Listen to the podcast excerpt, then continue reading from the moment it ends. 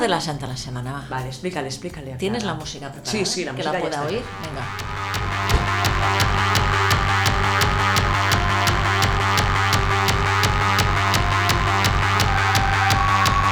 Monja cerrada, monja encostrada, monja mojada, monja con ganas, monja con ganas, monja con ganas de ti.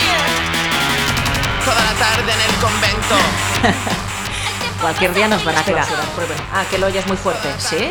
Bueno, ahora te bajo los auriculares. Vale, Espera. vale, Bueno, a ver, la santa de esta semana se llama Osana de Cotor.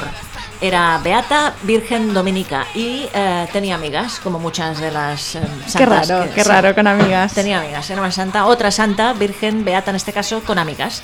Fue nacida en Montenegro en el año 1493, cuando era joven trabajó como pastora, era pastora.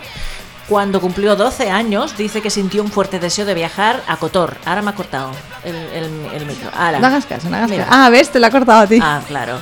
Pues se quería ir a Cotor, donde ella se sentía que podía orar o rezar mucho mejor. Su madre le consiguió un trabajo como sirvienta en una casa de una católica muy adinerada. Esto es algo también que se repite mucho en las santas, ¿eh? que se van a servir a mujeres adineradas que Porque son muy listas. Sí, que las toman bajo su protección y bueno, y todo eso, ¿vale? Dice, al final de su adolescencia, pues eh, dice que sintió el llamado de llevar la vida durías- dura y espiritual de una anacoreta, así que se mudó a una celda en la iglesia de San Pablo, dice, y tomó el hábito terciario dominico y se cambió el nombre, entonces fue cuando pasó a llamarse Osana, en memoria de la beata Osana de Mantua.